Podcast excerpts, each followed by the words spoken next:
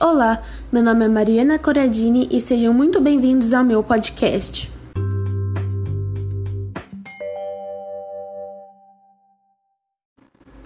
Hoje irei falar sobre artigo científico e o artigo que escolhi para falar é Serviço Social no âmbito hospitalar a identidade atribuída ao assistente social em uma unidade do pronto-socorro, do autor Michele Ferrioli Vidal.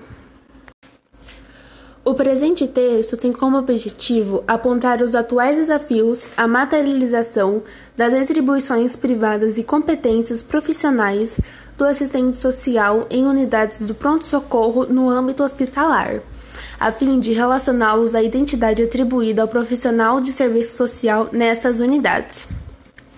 Nesse sentido, o presente artigo foi elaborado com base em uma pesquisa documental, a qual se caracterizou como qualitativa de natureza exploratória, assim como se estruturou baseada no método dialético.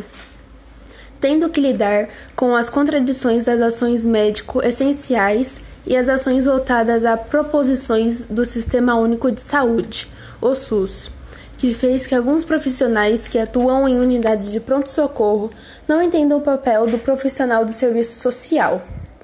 Em virtude disso, o assistente social tem em seu contexto de trabalho uma realidade de resistência na defesa de sua identidade profissional, no intuito de materializar as suas atribuições e competências no âmbito hospitalar.